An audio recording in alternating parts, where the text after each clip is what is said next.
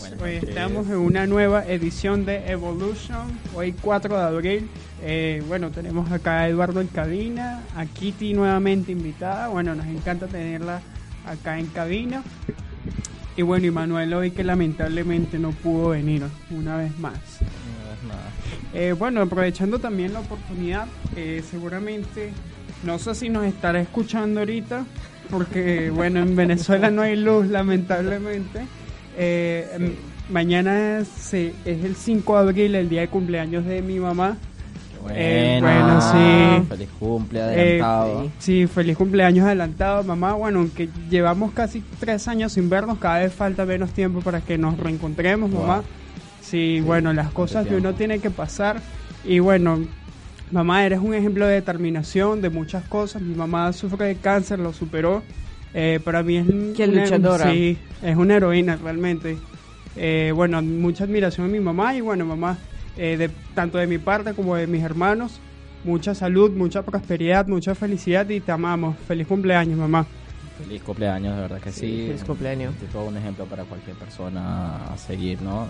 La recuperación de enfermedad tan fuerte y, y más ahora con la realidad que tiene Venezuela. eh, Sí, ¿no? Y yo recuerdo, por ejemplo, cuando mi mamá comenzó a sufrir esta enfermedad, Venezuela esto fue demasiado fuerte porque en ese momento ya había escasez de medicina, claro, los todo se pagaba en dólares Sí. y en Venezuela en ese momento el, do- el sueldo mínimo estaría como en 20 dólares. Ah, sí. Como Wow, en 20 dólares. O sea, es súper fuerte afrontar una situación así en Terrible, Venezuela. Terrible, toda una luchadora y bueno, una campeona de la vida. Esperemos que realmente siga disfrutando de mucha salud y, y, y que siempre, siempre siga saliendo adelante. Bueno, este, ¿qué nos cuentas, Eduardo? ¿Qué tenemos en agenda para hoy? Bueno, verdad, primero que nada, agradecerle a Kitty por estar aquí el día de hoy con nosotros, Kitty Sanders. Eh, como ya sabrán, es nuestra compañera, colega y, amiga, eh, es, eh, digamos, periodista rusa, acá eh, radicada en Argentina. Eh, por cierto, a diferencia de lo que muchos pudieran creer, eh, uno dice, bueno, una- un periodista ruso, R, ahí está, RT, Russia Today, ¿no? Sí.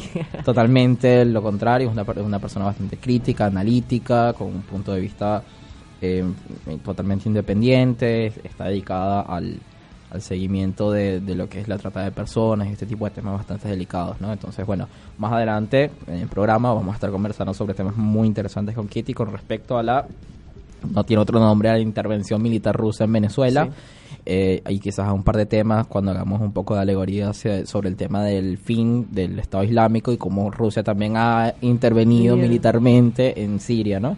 Sí. Eh, pero bueno, eso va un poco más adelante. Eh, Bueno, este, ya para comenzar con el programa, Edu, eh, tenemos una agenda cultural muy, muy, muy entretenida para este fin de semana acá en la ciudad de Buenos Aires.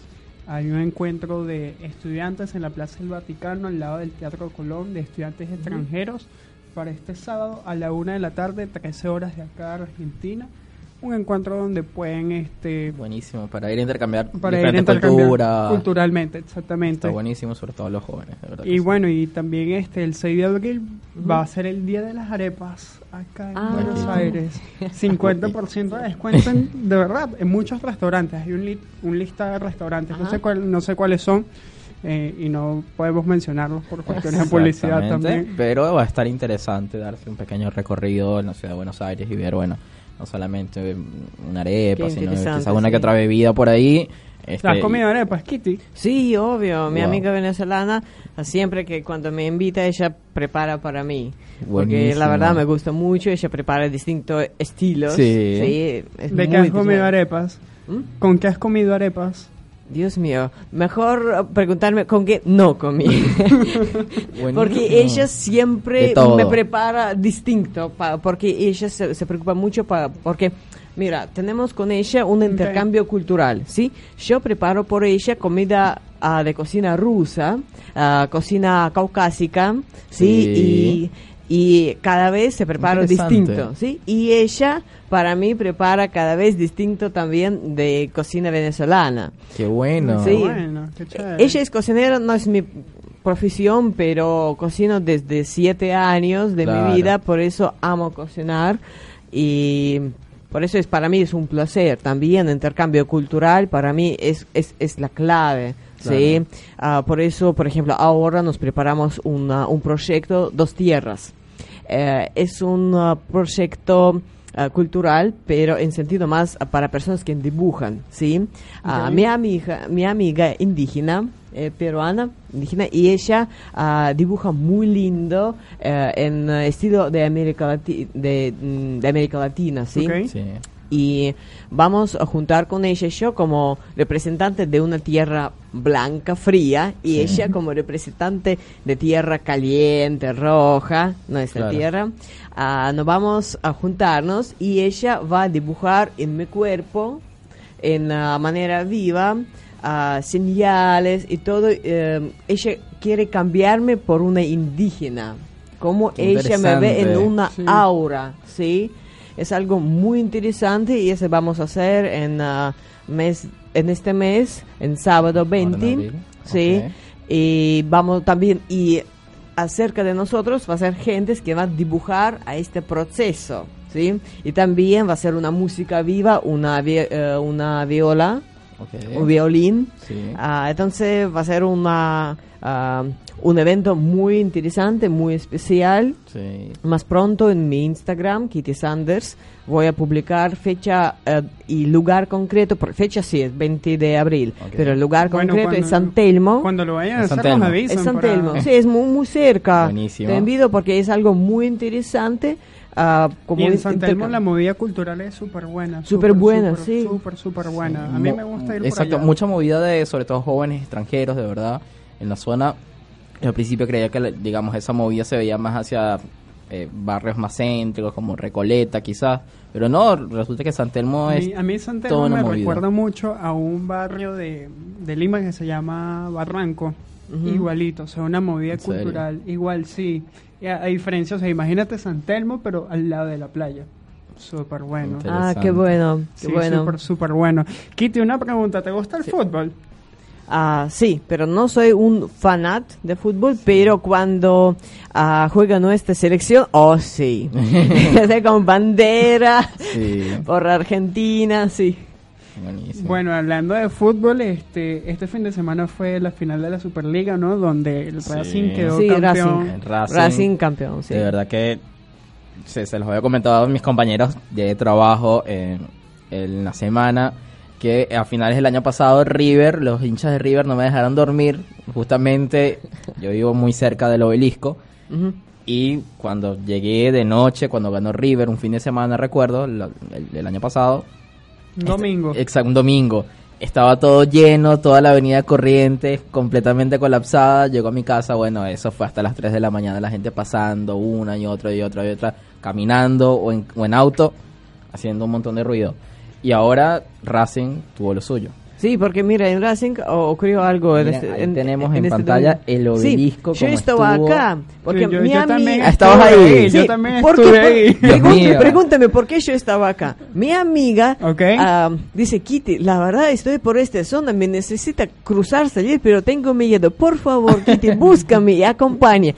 Y yo Sí. como una loca, a la una de la mañana, salgo por acá, Wow. por Belisco, y Sí. dentro de este masivo gente, está, ¡guau! Sí, Racing, sí. paso, busco a esta chica eh, para, para ah, acompañar a ella, porque ella tenía miedo y dice, mira, no va a pasar nada contigo, pero Sí. dale, dale, la vida. Allá a esa hora hay mucha gente ebria por ahí dando Sí, vueltas. y bueno, no, no- no yo- es que sea yo- malo, pero bueno, yo, no lle- yo llegué al obelisco, o sea, yo Sí. llegué al obelisco ese día porque recuerdo que estaban en el subte de la línea D, Sí. en camino hacia la estación Catedral Sí. Ujú. y Entre me y Catedral. Sí. ¿no? Y entonces me puse a hablar con unos argentinos ahí en el metro y todo, y me dieron vino, me dieron después cerveza. Eso es muy Sí. argentino. Sí. Muy y entonces, argentino. no, no, subí, subí, subí. y subí cuando yo veo, bueno, Sí. lo mismo. Full. Que, sí, Sí, full, sí, full, una full, fiesta, full, una- una pero muy, muy buena, sí, sí, sí. Sí, yo dije, bueno, ¿aquí qué pasó? ¿Se cayó Maduro? No, ganó Racing. De verdad que en Argentina se respira el fútbol. Y se respira tanto el fútbol sí, y que con la esta victoria de Racing, eh, tuvimos la noticia, uno de los hinchas llevó a su abuelo, a, como le dicen aquí a los fanáticos, los hinchas, llevó a su abuelo a celebrar el triunfo de Racing. Pero fue bastante peculiar porque llevó, fue la, digamos, la, cala, la calavera El cráneo del abuelo. de su abuelo a festejar. Ahí tenemos en pantalla. ¿Por qué Dios con mío. calavera? Esta, es- esta, no, no, no sé. No, no. No sé, de verdad. Bueno, cosas que se ven acá como el especial, fútbol. dale. Sí, a lo mejor su abuelo era también hincha de Racing y de qué sé yo, cualquier historia. Pero bueno, eh, eh, estas cosas que se ven Sí, nada más en eh, Argentina. Sí, el, el fanatismo acá por el fútbol es demasiado fuerte. Total. O sea, mira, nada más, o sea, lástima que no tenemos imágenes de las concentraciones de hoy, de, de, de los diferentes gremios que marcharon hoy en contra de las políticas económicas de Macri. Sí. Pero tú ves las fotos del obelisco y hay más gente, más gente apoyando el fútbol Total. que protestando. Totalmente, totalmente. De verdad que fue, fue, fue apoteósico, fue apoteósico y e imagínate, fue de día cuando este señor estaba celebrando con, con, el, parte del esqueleto de su abuelo. En la noche no me, no me quiero imaginar. Bueno, sí, sí me imaginé, vi cómo estaba la gente pasando, imagínate, por Córdoba, ni siquiera por Avenida Corrientes, sino por Avenida Córdoba, que es un poco más desconcentrada. Pero bueno. Bueno, esta- este, ya, ya ahorita ya comenzando a saltar a, a- a las noticias nacionales, Edu, como te estaba comentando ahorita, hoy fue un día de movilizaciones de diferentes gremios sociales, todos estuvieron protestando en, en- en el centro de la ciudad en contra de las políticas económicas de Mauricio Macri, de la recesión que está- se está viviendo en este país, sí. eh, tenemos también que Lustok le, le gana en las elecciones internas a Macri. según- Martín Lustó. Martín A- a- algo rarísimo porque... Sí, nadie puede creer. Eh, Sí. En- en Martín, encuestas, sí, en encuestas, claro, al, al menos en las encuestas que debe haber, no siempre están al 100% alineadas con lo que a veces pasa, pero imagínense, Martín Lustó, que había sido miembro del gabinete de Cristina Kirchner, que bueno, digamos en, en estado temprano, entre comillas, eh, se deslindó por críticas internas y todo esto, eh, y que ahora en las bueno que, digamos como decíamos en Venezuela saltó a la talanquera del, digamos del movimiento de, unidad ciudadana que en su que en su momento era eh, parte del partido justicialista que apoyó a Cristina en, su presidencia eh, saltó a, a esta alianza de- de Cambiemos, en donde está el PRO, que es el partido del presidente Mauricio Macri, donde están otros partidos políticos, como Coalición Cívica, y que, bueno, estando acá en, en- en esta coalición ahora, eh, digan que, que- que incluso superaría a Mauricio Macri en, en imagen, wow.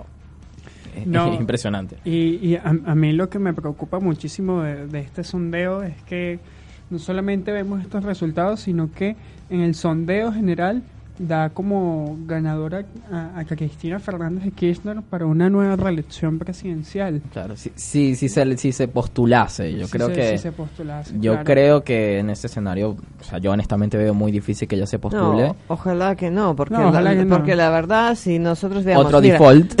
Sí, otro, porque mira, Yo ¿qué, creo, qué- yo qué creo que a los, candidatos? tres, a, a los tres nos va a Sí, tocar. Macri, Seoli, más de nuevo. De no, nuevo. Dios mío, Terrible. por favor. Terrible. Porque en elecciones pasadas yo apoyaba a Macri porque no Sí. quería Seole, pero con Macri pasó una pena terrible. La verdad, en este Sí. año no, no apoyo a Macri ni nada porque no, no me gusta su política. Y, y la verdad, yo hablé con un montón de gentes que también votaron a él y todo. están decepcionados. Sí, ese. Están decepcionados. Por eso, en este año, eh, esperemos que no, mm, que no vaya Cristina como candidato, que vaya un candidato más fuerte, sí, que puede ser un, um, um, un, un verdadero luchador quien puede salvar a Argentina ah, por tema de Brasil.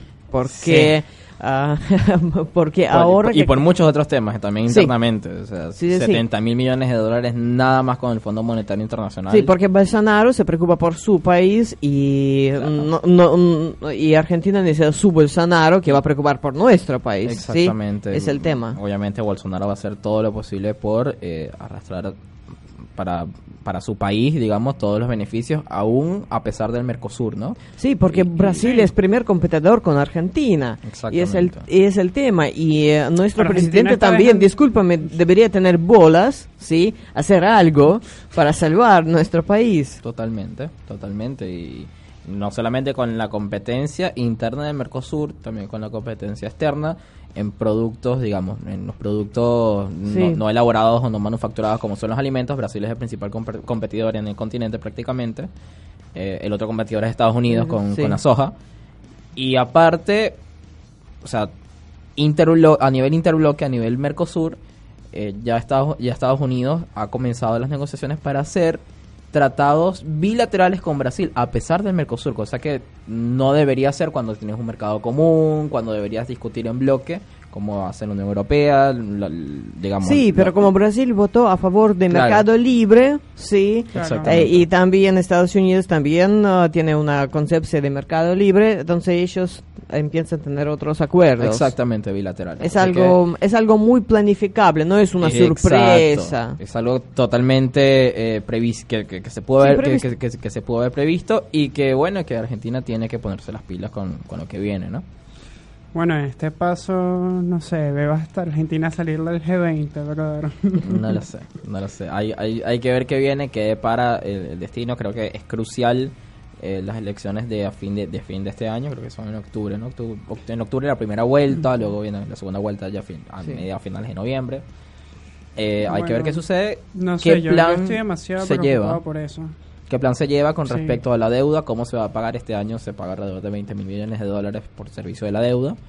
Eh, y el año que viene, eh, aproximadamente en el resto, unos 50 mil millones en diferentes partes. Y, y por cierto, eh, uno de los acontecimientos de esta semana fue que el ministro eh, Duhovne, ministro de Hacienda, tuvo que enviar un waiver o un perdón, digamos, diplomático, por así decirlo, al Fondo Monetario Internacional por no haber cumplido con las metas de eh, prometidas. exactamente prometidas con eh, respecto al tema de transparencia de indicadores y de la recaudación de datos. Aparentemente según asegura no fue por haber cumplido, incumplido las, las metas de pago o haber incumplido las metas de las políticas monetarias recetadas por el fondo sino por la recolección de datos. Entonces bueno esto es una eh, una señal de que las cosas no van muy bien, ¿no? Eh, no se está haciendo al pie de la letra. que haya sido un error humano, Eduardo? porque tienes que bueno, así? A lo mejor tipeando en la máquina de escribir por ahí se le pasó tac, una de más, qué sé yo. Mm, ocho ceros de más. se le acabó la tinta a la impresora, ministro, puede ser, aquí todo puede ser. Pero bueno, eso es una, una de las cosas súper importantes que vamos a tener que tomar en cuenta a final de año y el año que viene. ¿no? Bueno, hablando de, del ministro Duhoff, este, Duhoff, ¿no? Duhovne. Sí, Duhovne, el ministro de Hacienda, este, envió, envió el viernes un proyecto de ley de reforma al del Banco Central de la República Argentina el Congreso, donde el Banco Central puede tener directores extranjeros. Interesantísimo. Ojo.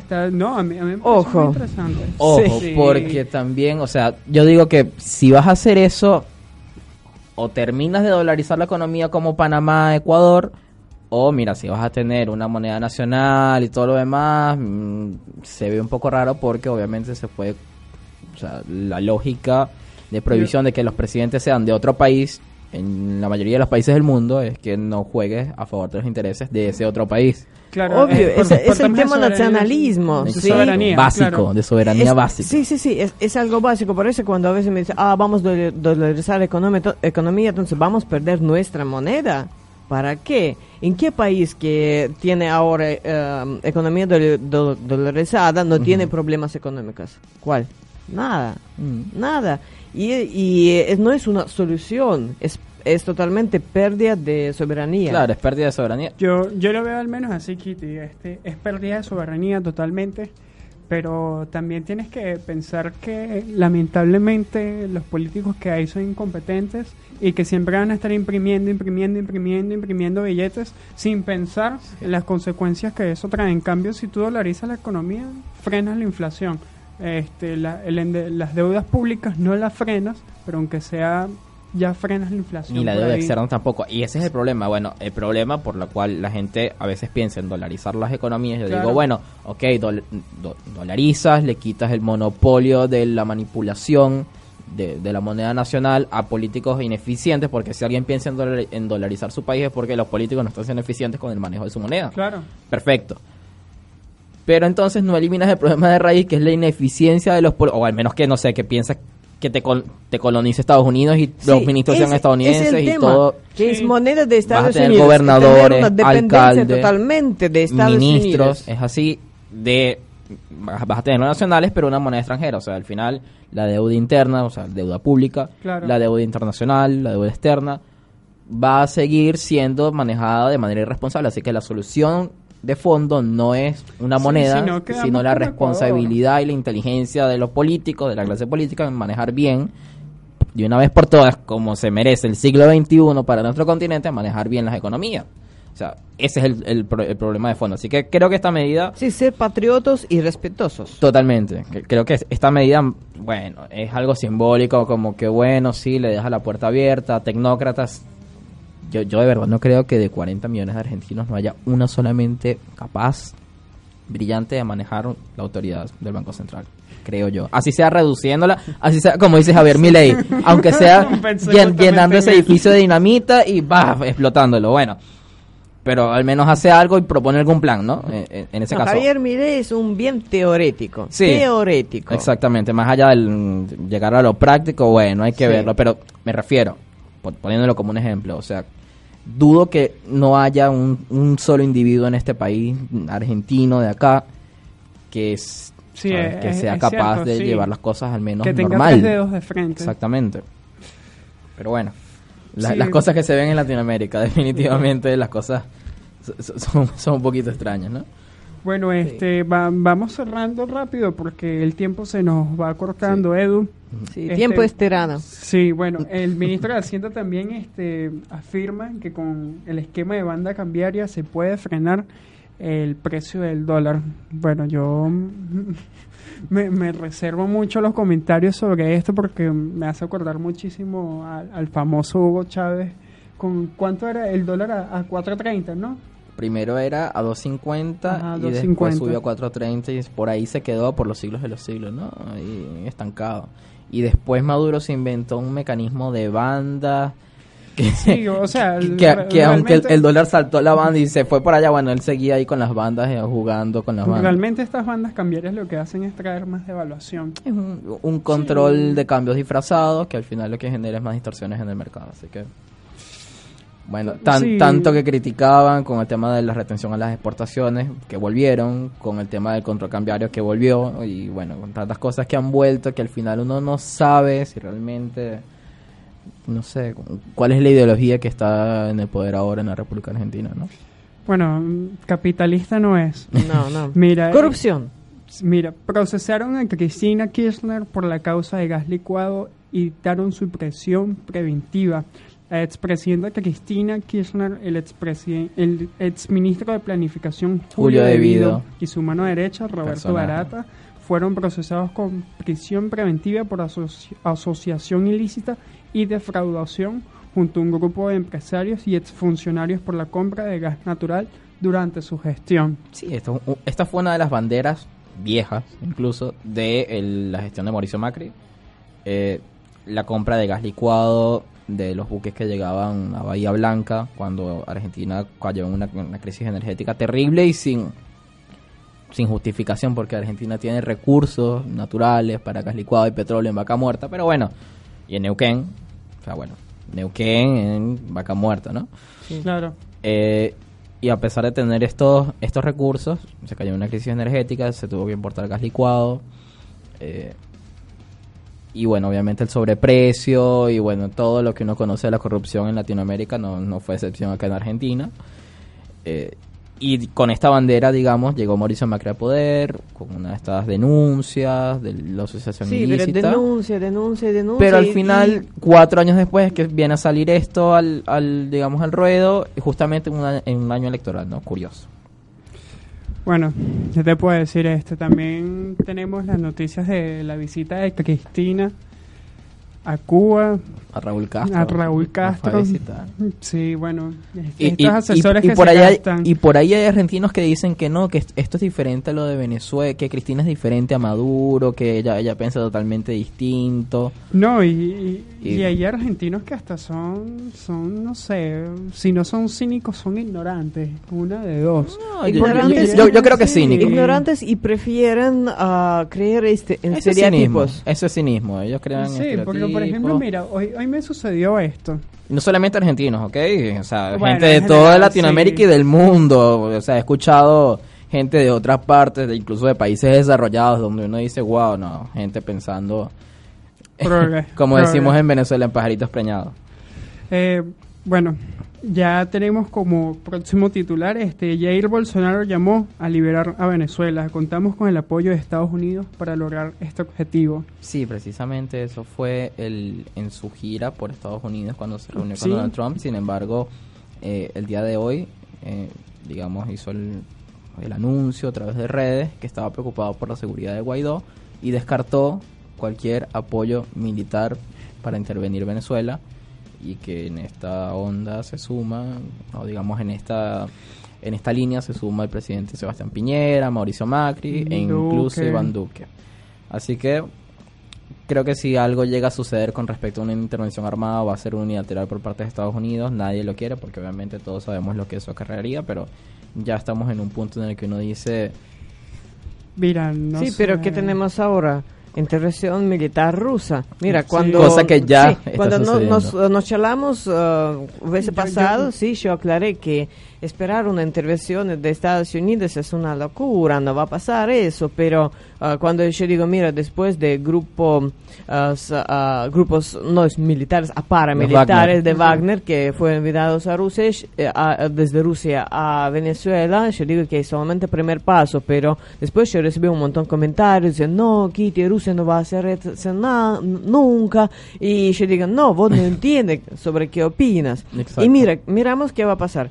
Rusia uh, envió avión, sí, con 100 milicos, pero milicos instructores. Ellos ahora van a trabajar con uh, los soldados um, y yo sé que qué nivel de disciplina y conocimiento tienen este instructores, ¿sí? Ellos trabajan ahora 24 horas para subir nivel de, de militares promaduros.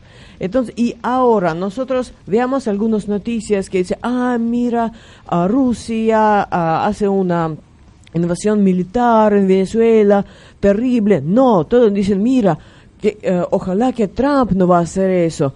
Y, y más media quieren ignorar, por ejemplo, en Rusia, ¿crees que hay alguna noticia en idioma rusa que tropas rusas están en Venezuela? No hay noticias. Eso está interesantísimo. Vamos a ir ahora a una pausa y va a ser muy interesante que nos comentes precisamente eso. ¿Qué información de pronto se maneja en la, opinión pública rusa sobre este tema de, las tropas aparentemente en Venezuela? Y bueno, un poco la reacción internacional que ha tenido acá en la región este, este tema tan delicado, ¿no? Perfecto. Vamos a un corte y seguimos.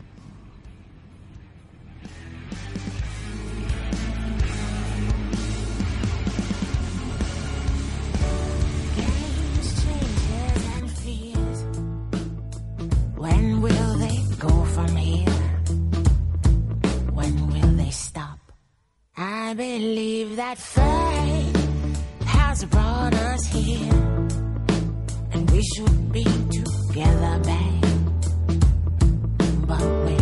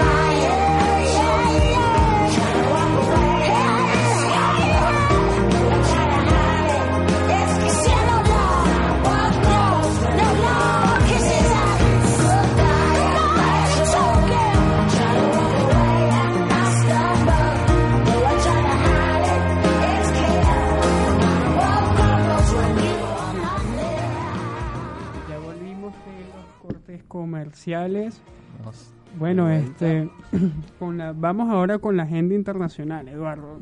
Cuéntanos.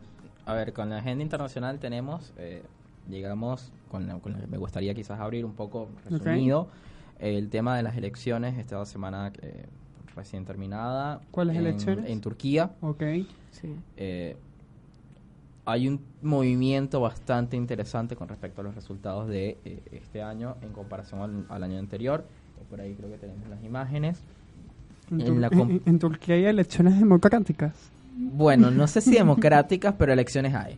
Eh, de manera muy interesante, Erdogan perdió un par de ciudades y eh, actualmente, hace poco de hecho me, me comuniqué con un amigo de allá de Turquía y me comenta que justamente en la ciudad donde vive, que es Istambul, es digamos la, la antigua capital de Turquía y la ciudad más poblada, económicamente más importante, ¿no? Por este canal, eh, el, canal de Istambul, que atraviesa el Bósforo y llega al Mar Negro, precisamente a las costas de Sochi, en Turquía.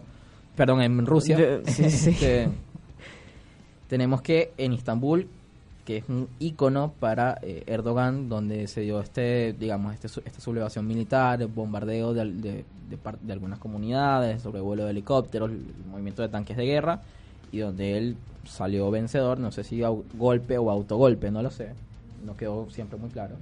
Eh, tenemos que está en recuento de votos, Erdogan, el partido de Erdogan, AKP, pidió oficialmente el recuento de los votos eh, de esta ciudad y en otras importantes como Izmir, eh, Antalya, muchas otras ciudades del sur de Turquía las perdió. Ya ganó la, la coalición de, de, la oposición, una especie de mood para los venezolanos o, de... No, no voy a decir cambiemos aquí porque creo que tiene una, una mala entonación, pero bueno, como una mesa de la unidad democrática en Venezuela que partidos de derecha y de izquierda se unieron en contra de esta deriva autocrática, totalmente autoritaria y nefasta de Erdogan que ha hundido la economía turca, eh, la libra, la lira, la lira, perdón, la lira turca, que estaba un cambio del dólar a 2 liras o una lira 70 por dólar, ahora están aproximadamente 7 liras por, dólar. Eh, lo ha hundido un plazo de unos 5 años de manera fulminante. También el, digamos, el, Producto Interno Bruto se ha enemistado con Donald Trump, con los Estados Unidos y ha recibido sanciones por el, por el encarcelamiento de un ciudadano americano que estaba cumpliendo oficios religiosos se ha buscado problemas con, eh, eh, de manera, claro, de cómo manejó la crisis con Arabia Saudita con respecto al asesinato del periodista Jamal Khashoggi, revelando información de manera eh, pública, notoria y Un no cariñosito, exactamente. y no diplomáticamente a través de las embajadas en cuestión interesadas. Y bueno la, digamos, la diferencia de votos ha sido bastante importante. Toda la región del, del oeste turco, del norte, del sur, eh, ha, estado perdiendo en muchos municipios y, en muchas ciudades grandes. ¿Estaba perdiendo o estaba reconociendo? Las dos cosas, reconociendo que las perdió, excepto en Istambul. Y mientras en el este se consolida, en el sureste se consolidan las gobernaciones, eh, digamos, dominadas por el, el partido kurdo del Kurdistán, digamos que el Kurdistán es esta región étnica que está dividida entre Turquía al norte, Siria al sur, Irak al este, y bueno, digamos que ahí eh, se, ha, mantenido, incluso se ha reforzado en algunos, en algunos municipios más hacia el norte en la presencia de las gobernaciones y, del partido del Kurdistán.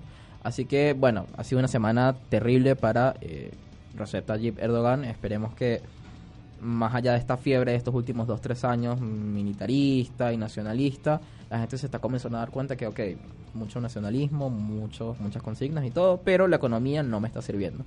Gano menos, puedo comprar menos, puedo viajar menos. Lo que queremos realmente es eh, simplemente tener capacidad económica, prosperidad y... Por adquisitivo. Exactamente, y a pesar que hay, mm, digamos, el principal partido opositor a Erdogan es socialdemócrata, también en la coalición están numerosos partidos liberales, numerosos partidos conservadores, de todas las ramas, que simplemente están en contra de este, digamos, de, esta deriva pro eh, teológica, donde se quiere instaurar de nuevo el Islam, la vestimenta típica y todo lo demás, cosa que no se ve en Turquía, donde es un país relativamente laico, ¿no? Sí.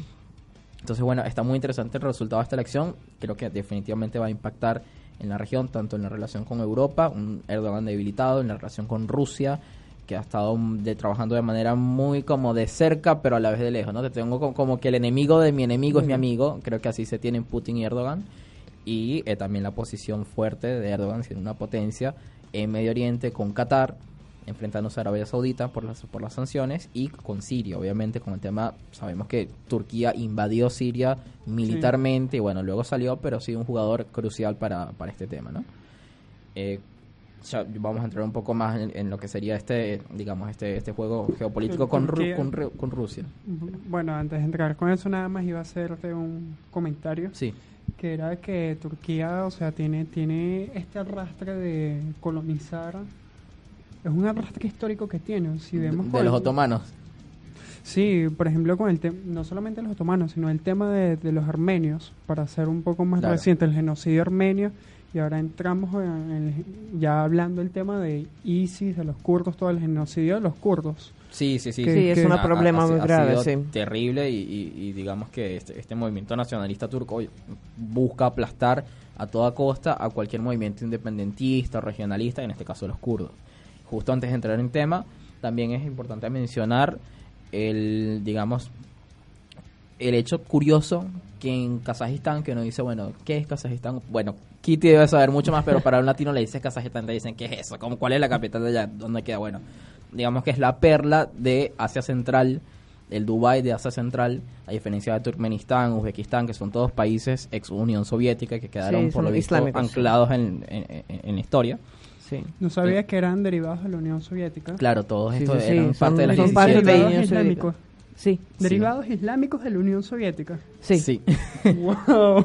Porque, uh, dura, uh, porque durante la Unión Soviética um, varios um, repúblicas sí um, trataron de mantener sus religias, pero no mostraron tanto, sí, y como abiertos, se sí, más, más retraídos. Sí, como ahora Putin uh, le da más importancia a la religión islam, sí, Uh, porque por temas de Chechenia y todo. Claro, para tratar de pacificar a Chechenia. sí, pacificar, pero más pacificar como uh, comprarla. Exacto. Es el tema, porque me, me, acuerdo cuando mi amigo me llamó, dice, Kitty, en Ramadán no te puedes salir en, en la capital, en la calle, porque todas personas musulmanas están en la calle, corto la calle para hacer su ritual.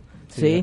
Y dice, ¿qué carajo? Entonces, si eh, yo no puedo cruzar la calle, no puedo trabajar, tengo miedo, estoy sentado en, mi casa, en, eh, en, mi departamento en Moscú, porque ellos están haciendo sus cosas religiosas. En Rusia, en Moscú. Wow. Es el tema. Ramadán en Moscú. Sí, Ramadán en Moscú cuando cuando Rusia es un país laico, y la mayoría la mayoría de gente son más bien las religiones sí, que no sean ortodoxas. ortodoxas sí. Exactamente. Ah, pero ortodoxa también no puede recuperar por tanto por 72 años de uh, tema de ateísmo sí, e, es, es re difícil recuperarlo. Volver de nuevo a surgir. Sí, pero también comunista, por, cualquier cosa, rusos más cerca a de cristianismo que islamismo, ¿sí?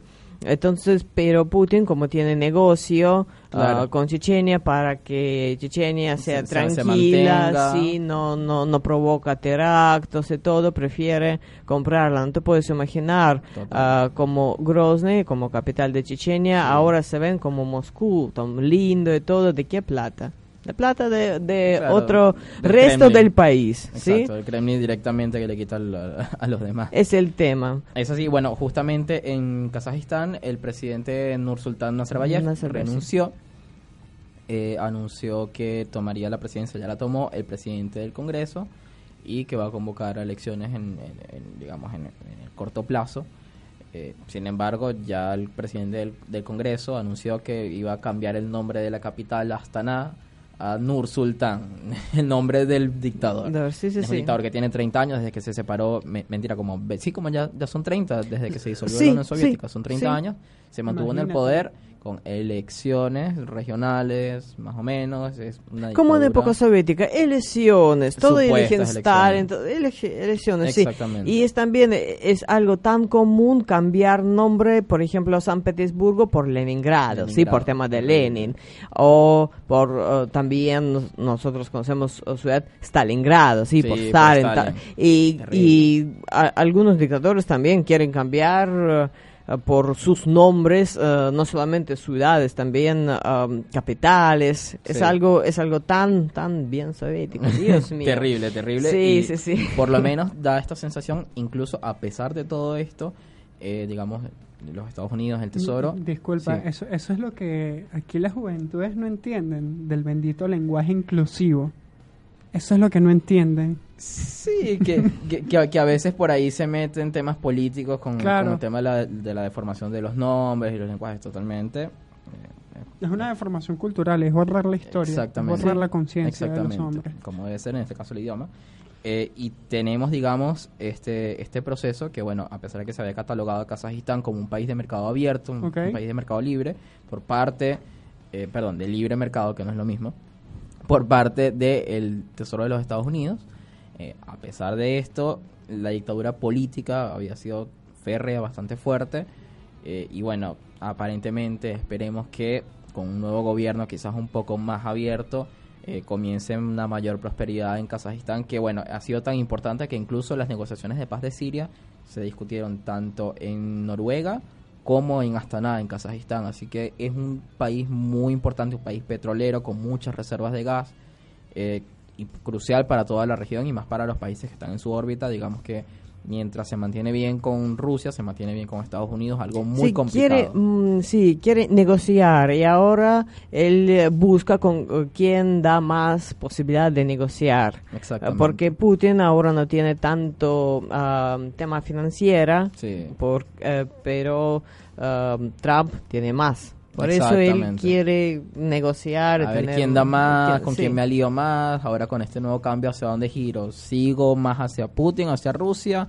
¿O me conviene más con el libre mercado, con Europa, Estados Unidos, por, por esa onda? Creo que vamos a ver en, en los próximos meses con un nuevo presidente a ver qué Sí. sucede, ¿no? Y, cómo cambia esta, geopoli- esta geopo- geopolítica entre Rusia, China y en el medio de Asia. Sí, también Pero- en último tiempo Sí. Rusia pierde como compañeros Bielorrusia sí, Sí. y otros países porque ellos se ven todas reformas que puso en Putin y entienden que él El va a caer. modelo eh, sí, el de modelo está muy mal y muy peligroso, sí, Exacto. porque antes Bielorrusia fue muchísimo muchísimo tiempo mejor uno de los mejores amigos de Rusia bajo de Putin, sí, y ahora no quiere tener nada, cerca mm, porque se ven todos am, leyes, sí, que por ejemplo la última ley, una censura terrible que dice no es para proteger información verdadera, Sí. sí, que no puedes escribir, no puedes criticar a gobierno y funcionarios que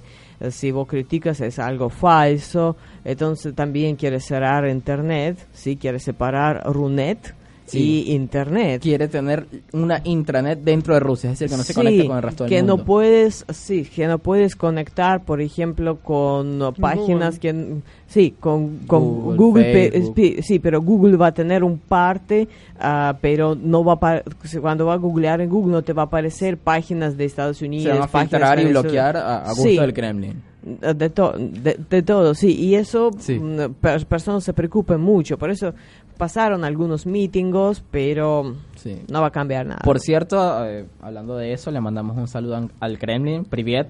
Eh, tenemos, eh, eh, hemos tenido, medi- digamos, eh, hemos medido eh, los, digamos, los ratings y, nuestro público, las, digamos, las ciudades. Después de mi visita. Exacto, de, de- de donde nos oyen y después de la primera visita, digamos, las primeras visitas de, de, de, Kitty, que ha estado antes acá en el programa, ahora nos ven desde Moscú.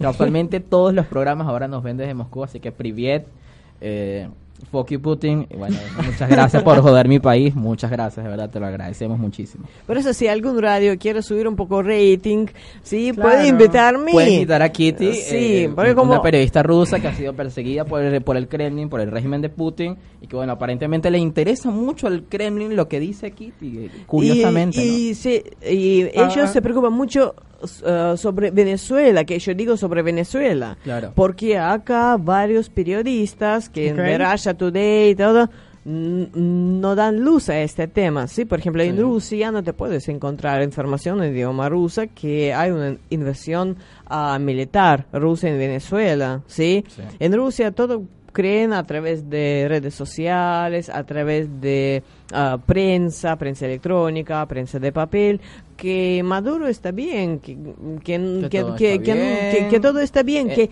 que, sí. es una información falsa de Estados Unidos, Ah, porque Putin ahora, ah, ¿cómo se, um, siempre culpan y ahora culpan más a Estados Unidos. Sí, no, no, no, es Estados. Unidos que ahora va a mandar su ejército Sí. y Rusia, no, no, no, nunca nosotros nada, somos- como, como no, nunca no. hizo en Donetsk, como nunca hizo en Luhansk, Lu- como nunca hizo en Crimea, como nunca hizo en, en ningún lado. Por cierto, en Siria, antes de entrar ya quizás Sí. con, con, con, con Entrar el, no, último ya tema, terminar, porque nos Terminar, quedan cuatro sí. minutos. Nos quedan cuatro minutos. eh, digamos que se, la la noticia del- de la semana pasada fue que eh, el Estado Islámico por fin eh, ha sido destruido. Ha sido En exterminada el esa plaga. noreste de Siria ha sido completamente exterminado. Se dio Ahora vamos a tener una transmisión, uno, unos oyentes fijos en el Medio Oriente también. Claro, también. Esto, total, Uno más. eh, ha sido ha sido destruido el Estado Islámico. Yo pienso que es cuestión de tiempo antes de que vuelva a surgir algo similar, dada la inestabilidad de la región. Terrible. Estado, est- eh, problema que Estado Islámico no tiene territorio fija. Eh, ella, eh, eh, este Estado, si podemos decir Estado, ah, no tiene su territorio y puede estar en cualquier, en cualquier parte. parte. del mundo y lo hemos visto en los, estos atentados en París, en, en Londres, en todas partes. Es del el mundo. tema y eh, cada y varios países islámicos eh, le dan prestan sus campos para entrenamientos eh, y para para que ejército no podemos si podemos decir terroristas Sí. de Estado Islámico están y practican. Por eso si um, Estado Islámico salió de este territorio no significado que desapareció, no. Significó que mo- ah, hace una movida a otro, Exactamente, a otro que, lado. que- que de más. manera organizada simplemente se han separado, pero en algún momento Sí, se re- es un fenómeno es un fenómeno nuevo cuando Claro. una, una organización terrorista tiene su economía que está basada mucho en esclavitud sí también tiene ayuda social si esos Sí. esos parte Yo, yo, de yo- yo estuve leyendo, generaban un millón de dólares al día. Sí, Sí, y, sí, y sí. eso es un estimado, un estimado. y si sos parte y si, y si- y sos parte del Estado Islámico y por ejemplo mm, un soldado se murió sí ah, familia de él va a tener plata Sí. Entonces e- es, como una ayuda social. Entonces tiene su economía especial, pero no tiene una territorio fija. Exactamente. Es un fenómeno muy peligroso, es un fenómeno nuevo de este Hay ciclo. que ver cómo muta, es así. Ya Sí. para cerrar, en estos últimos dos minutos que nos quedan, nos gustaría saber, al menos puntualmente, Kitty, cuál es tu opinión sobre lo que puede ocurrir en Venezuela quizás en el corto plazo con respecto a Rusia, digamos, con, con esta invasión. ¿Qué crees que de pronto eh, se comienza a mover ahora que tenemos tropas rusas abiertamente en Venezuela y que ya eh, Putin ha demostrado que no le ha temblado el pulso en enviar abiertamente equipamiento militar y, tropas, ¿no? Ah, yo la verdad no tengo un pronóstico bueno, sí, porque si Putin abiertamente entró con tropas militares, entonces él no va a salir desde Venezuela ah, por alguna amenaza de palabras, sí, de algunos países. Que ay, sale, que Trump dice, "Mm, sale por favor, y Putin dice, Incluso confrontó no. con Colombia, Sí, e- es el tema que... está atacando la región. Es el, es el tema que me parece que va a ser una, no guerra, pero va a ser un conflicto armado. Y ahora, A lo- al y ahora pregunta, o sí. Vietnam o Siria ahora. sí, y, y ahora pregunta en qué países va a participar y en qué lado va a participar este países. Wow. Wow, está. Es, es- es una, es un tema para reflexionar, realmente Sí. saber este, este comportamiento de, de- de Putin y del Kremlin en general. y ver y y, están sí, jugando. y ver y valorar am, organizaciones como ONU que dicen no somos garantes del paz del mundo ni carajo Exactamente, han dejado que nos invadan abiertamente. Bueno, la ONU ha visto cómo se cometió el genocidio de los Hutus, de los Tutsi. En, Yo- en- exacto, en, en- en Ruanda, en en, Ruanda, Yugoslavia. eh, la ONU ha visto mu- muchas masacres suceder sin antes de tan Por- solo por- hablar del tema. Por eso yo vi muy determinante la, la primera acción del grupo de Lima, este, Ujú. la primera respuesta, mejor dicho, ante el escenario de una posible intervención militar, porque el hecho de responder un- una vez es como respondes el resto de las veces. Exactamente. Y así y, lamentablemente, Así respondió la uno la primera vez, así va a seguir respondiendo por el resto hasta, de la hasta las últimas consecuencias, hasta que esperemos que no, pero antes, a- hasta que sea demasiado tarde. Sí. Sí. Bueno, Bueno, eh, este, nos, nos indican en el equipo de producción que ya este, no nos queda suficiente tiempo. Este, ya vamos a terminar el programa de hoy. Muchas gracias, Kitty, por Muchas venir. gracias a vos y que Dios salva a Venezuela. Sí, Amén. qué bueno, que Dios bendiga a. Venezuela. Aprovecho para despedirme y bueno, y mandarle saludos a, a Sarita y a Diana, que siempre este, no, nos sintonizan. Hasta luego, buenas Hasta noches. luego. Nos vemos el próximo jueves. Nos vemos.